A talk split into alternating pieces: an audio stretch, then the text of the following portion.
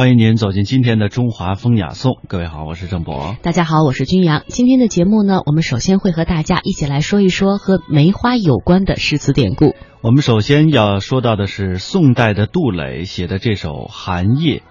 寒夜客来茶当酒，竹炉汤沸火初红。寻常一样窗前月，才有梅花便不同。这说的是冬天的夜晚来了客人，用茶当酒，吩咐小童来烹茗。火炉当中的火苗开始红了起来，水在壶里沸腾着，屋子里暖烘烘的。这时月光照射在窗前，与平时并没有什么两样，只是窗前有几枝梅花在月下悠悠地开着，芳香袭人。这使得今日的月色显得与往日格外的有所不同了。这里提到的竹炉，指的是用竹篾做成的套子套着的火炉，而汤沸说的是热水沸腾的样子。这首诗呢，因为被千家诗选入，所以流传很广，几乎烧读过古诗的人都能够背诵出来。寒夜客来茶当酒，几乎呢当做是口头话来运用了。常在口头的话说的时候呢，往往不用思考脱口而出，可是细细品味的话，总是有很多转折的。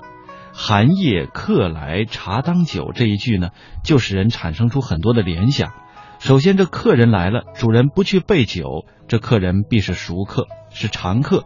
因为有梅花的陪衬，这窗前月啊，才别有一番韵味。不仅是嗅觉上，视觉上也使人大觉不相同。才有梅花与朋友夜访相呼应，梅花又象征着友谊的高雅芬芳。寒夜客房，主家火红，宾客情重，两相顾及，情知情人之暖胜过冬夜之寒，这使得今夜的月色更加的迷人。再来和大家分享一首和梅花有关的比较有名的诗，这就是唐代崔道融的《梅花》：树萼寒初雪，孤标画本难。香中别有韵，清极不知寒。横笛贺愁听，斜枝倚并看。朔风如解意，容易莫摧残。在孤寒当中的梅花，坚韧顽强，傲然独立。潇洒的北风呀，请你放慢脚步，精心的呵护它吧。你忍心在如此严寒之中再摧残它吗？这首诗的前四句描写的是几枝呃花初绽放，洁白如雪，有这种孤高呃绝俗的一种神韵。但是呢，不能淋漓尽致的表现在画中。它素雅高洁，不畏严寒，淡淡的香气当中蕴含着铮铮的气韵。后四句呢，重在抒情。笛声是最容易让人引起秋思的。古人所谓的“愁人不愿听，自到枕边来”，何况是笛声当中有梅花落之曲，因而呢，这笛声当中很容易引起人的惆怅之情。朔风指的是北风。阮籍有诗这样说：“朔风厉严寒，阴气下微霜。”诗人对北风的嘱托，既是诗人爱花惜花，恐其早泄心情的泄露；也许呢，诗人带病观梅，笛声呢更容易拨动他惜花的心弦吧。寒梅初开，既恐其落，这里面应该是隐含着诗人对人生的伤感。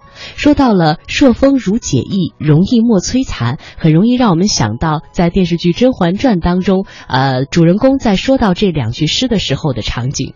和梅花有关的不仅有很多的诗词，这其中也有很多的典故，比如说著名的梅妻鹤子的故事。凡是梅界的人士都知道，杭州啊有许多这个赏梅的圣地，而且知道杭州西湖的小孤山有许多的梅花。那儿呢，放鹤亭及林林和靖先生的墓，在北宋时代，著名的诗人林和靖，也就是林波，就长眠在那儿。当年呢，他在那儿种梅，写过不少咏梅的佳句，还因为梅妻鹤子的这个佳话传说啊而闻名古今。据史料记载说啊，林波出生于儒学世家，是北宋时代的诗人。早年间曾游历于江淮等地，后来隐居于杭州西湖孤山之下。由于常年他是足不出户，以养梅养鹤为乐，又因为传说啊终生未娶，故有梅妻鹤子这样的佳话在流传，是杰出的这个咏梅的诗词闻名于世。因为他是这个隐居孤山，而且呢，呃，深宫这个农桑，并且大量的植梅，也写出了不少咏梅的佳句。这其中呢，山园小梅传出之后是脍炙人口，在诗词界也引起了轰动。山园小梅，众芳摇落独宣言，占尽风情向小园。疏影横霞水清浅，暗香浮动月黄昏。双琴欲下先偷眼，粉蝶如织何断魂。幸有微吟可相甲，不须弹板共金樽。这首诗呢，不仅把幽静的环境当中的梅花的轻盈和神韵写绝了，而且还把梅品、人品相融汇在一起。这其中的“疏影暗香”两句啊，更是成为咏梅的千古绝唱，也引起了许多文人士大夫的共鸣。自他的这首诗之后呢，咏梅之风也是日益盛行起来。像宋代文坛上有几位大家，欧阳修、苏轼、王安石、陆游、辛弃疾、杨万里、梅尧臣等等，都写过许多咏梅的诗词。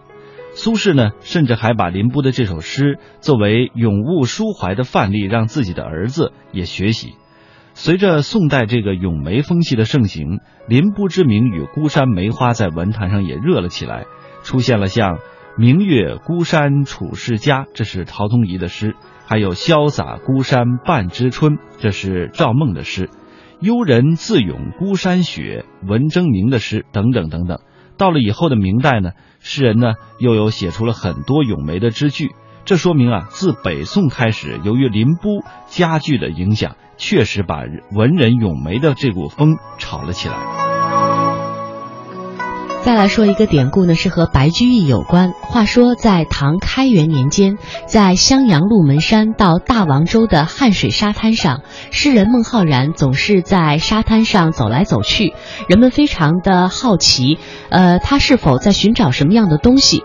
孟浩然抬头答道：“我在寻梅。”乡亲们再看他在雪地上踩出的脚印呢，真像一朵朵梅花散落在大王洲上。因此，有人送给了孟浩然一首打油诗：“数九寒天雪花飘，大雪飘飞似鹅毛。浩然不辞风霜苦，踏雪寻梅乐逍遥。”而孟浩然在风雪当中骑驴过灞桥，踏雪寻梅，也是成为了我国古代文人的一个佳话。